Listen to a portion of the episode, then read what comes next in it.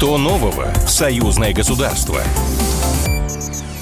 Здравствуйте, в эфире программа «Что нового? Союзное государство». Меня зовут Михаил Антонов, и традиционно в завершении недели мы обсуждаем в прямом эфире с экспертами важные события, которые происходят э, в политических сферах, экономических, социальных, образовательных, э, культурных, но эти все новости и темы объединяет одно. Они происходят в союзном государстве. Для начала новости одной строкой. Совместно оперативно-стратегическое учение ОДКБ «Боевое братство-2023» стартовала в Беларуси.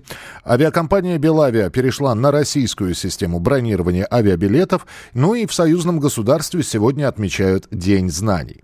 А теперь к а, одной из тем, по поводу которой хотелось бы поговорить подробнее. Президент Беларуси Александр Лукашенко назвал необоснованными и глупыми требования руководства Польши и стран Балтии о выводе ЧВК «Вагнер» из Беларуси.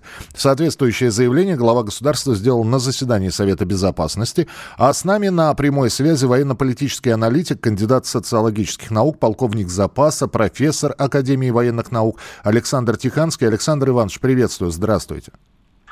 Здравствуйте, Михаил. Казалось бы, вот какое дело вам, товарищи из Польши и стран Балтии, что происходит на территории суверенного государства. Кого они приглашают, для каких целей они приглашают. А, но нет, начинается вот это вот нагнетание обстановки, увеличивается воинский контингент на границах, а, что можно расценивать как провокацию какую-то, потому что, ну хорошо, вы посчитали это предпосылкой к чему-то, да, но вы же понимаете, что будут ответные действия. Как дальше, на ваш взгляд, будет развиваться ситуация? Ну, вы знаете, вот этот вот, э, привкус этого русофобства во всех проявлениях и внешнеполитических, в том числе военно-политических у Польши и прибалтийских стран присутствует всегда. Не зная уже, как выслужиться перед своими суверенами, вот, то бишь Великобритании и США, они начинают придумывать все новые, новые какие-то э, источники угроз со стороны Беларуси. Конечно, это все полная чушь. И несколько тысяч вагнеровцев не изменяет той, того военно-политического баланса, который сегодня присутствует на границе. Хотя со стороны Польши как раз это все и истерично усиливается. Мы можем говорить о том, что еще недавно на территории Польши было только порядка полутора тысяч американских военнослужащих. На сегодняшний день их уже 10 тысяч. 10 тысяч.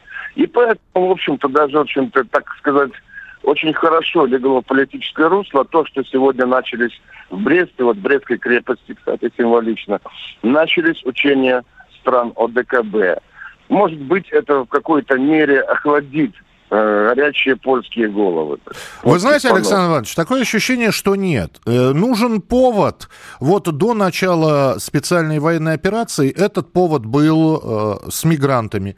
Вы же помните истерику на, российс... э, на белорусско-польской mm-hmm. границе, что происходило? Мигранты, э, там хотели заборы эти ставить и прочее, прочее, прочее. Потом началась специальная военная операция. Прекрасный повод для того, чтобы увеличить численность войск и обвинить э, ту же самую Беларусь, ну и Россию, конечно, куда же, э, значит, в агрессии.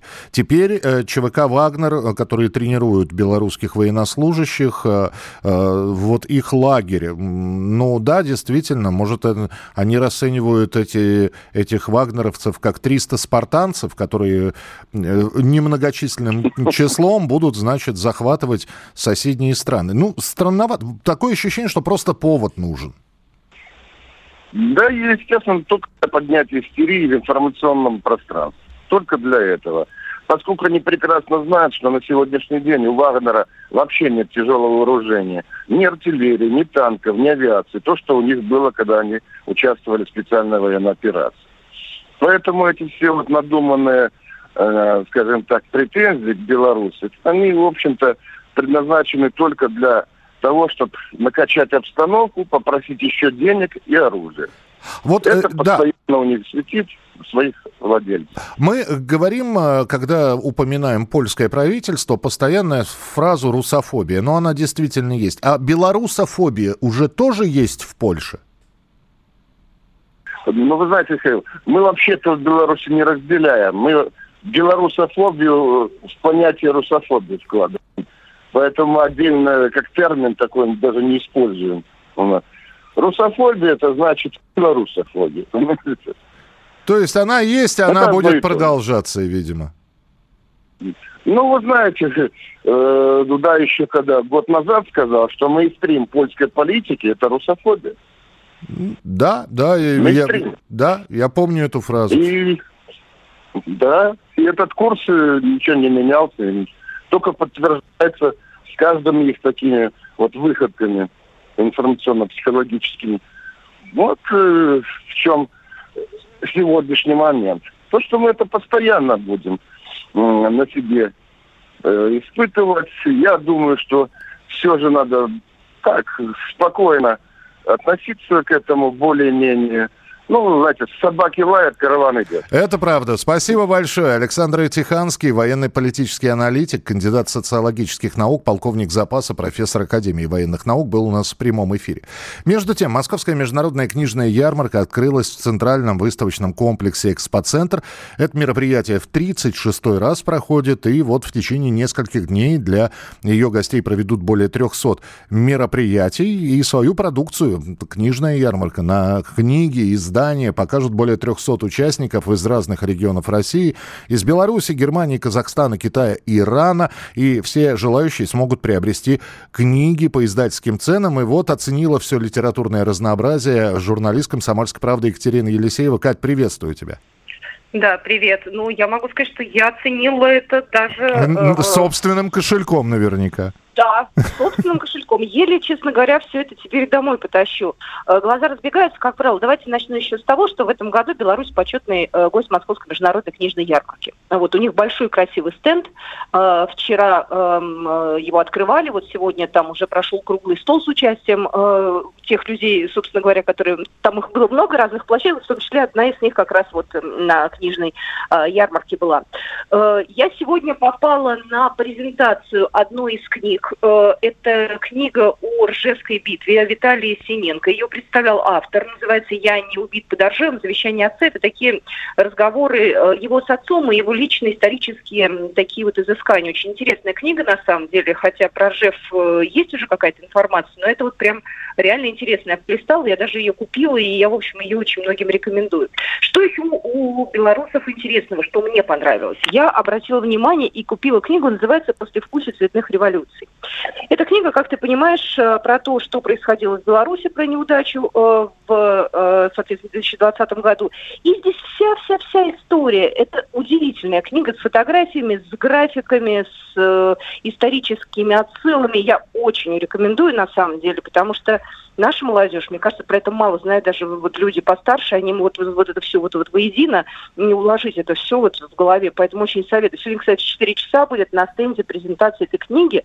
В числе авторов э, Кирилл Евгеньевич Коктыш, э, профессор МГИМО, который очень часто у нас бывает в эфире. Угу. Вот такое вот совпадение. Скажи, пожалуйста, вот если говорить про цены, книги сейчас не, не самое дорогое удовольствие, а, не самое дешевое, прошу прощения. Согласна с тобой, не самое дешевое удовольствие, но книги все равно надо покупать. Вот э, опять же, как бы мы ни читали все в смартфонах, понимаешь, все равно ты не купишь красивое какое-нибудь подарочное издание, да, с иллюстрациями, ты не купишь это в электронном виде, ты не положишь это на полку, ты не полистаешь это с удовольствием. Детям вообще не надо цифровые книги, им надо читать бумажные книги, рассматривать картинки. Там, кстати, отдельный большой павильон детской книжной ярмарки. Это впервые проходит, там тоже отдельно для детей вот выставлено издательство, э, разные книги можно почитать, посмотреть, и детей лучше привести с собой, чтобы они выбрали себе сами. Да, и, вот. и а показать, что по книгам не надо э, вводить пальцем, чтобы расширить картинку, ее надо по-другому использовать. Согласна с тобой. Народ собирается. Видно, что сегодня такой день, когда многие там как-то позволили себе, видимо, уйти пораньше и погулять. Очень много лекций. Там прям расписано, там несколько площадок, все это расписано э, заранее. Можно выйти на сайт э, ярмарки, посмотреть, что когда. Везде есть люди. Вот везде сидят, я видела молодые авторы рассказывают о том, как они книги пишут, э, как они э, там иногда идут на поводу у э, читателей, меняют там какие-то моменты, а потом это оказывается неправильно. В общем, там очень интересные э, дискуссии. Можно поговорить отдельно. Миш, ты помнишь мультик э, наш любимый про ежика, лошадку, ежик в тумане? Ну, конечно, да. Ну, э, Нарштейн, да, конечно. Замечательный, великолепный Юрий Нарштейн дает автограф. Можно купить э, репродукцию и, собственно говоря, он подпишет, напишет хорошие слова. Ребята, это дорого стоит. У меня уже такое есть, я рекомендую, если у вас такого еще нет, тоже заглянуть и порадовать себя. Это и взрослым пригодится потом, и детям это память, это наша история. Это очень красиво и прям душевно. Слушай, ну вот, самое главное, ты сказала, да, что можно подойти к авторам и взять автограф. У нас буквально полминутки. А, самое интересное, вот то, что ты увидел, во-первых, это же на весь день, да, это если заходишь туда, там можно с утра до вечера провести. Слушай, мне трех часов мало было. Вот я могу честно сказать. А когда я вышла, я сейчас ушла просто в тихое место, я вышла, я подумала, что мне надо ехать сюда с сыном, потому что ему надо там тоже много что показать, чтобы он сам выбрал книжки, почитал и выбрал. Потому что за него это сделать сложно, поэтому я еще раз поеду. Вот мне надо еще раз ну, тогда я напомню, что экспоцентр, э, книжная ярмарка, Московская международная книжная ярмарка, 36-й раз она проходит с 30 августа, то есть сегодня второй день, э, третий день работы, до 3 сентября. Так что можно успеть, впереди тем более, что выходные дни. Екатерина Елисеева, журналист «Комсомольской правды», была у нас э, в эфире, ну и огромное количество изданий, от подарочных с шикарными картинками и фотографиями до вполне себе бюджетных. С вами была программа «Что нового союза союзное государство. Что нового в союзное государство? Программа произведена по заказу телерадиовещательной организации союзного государства.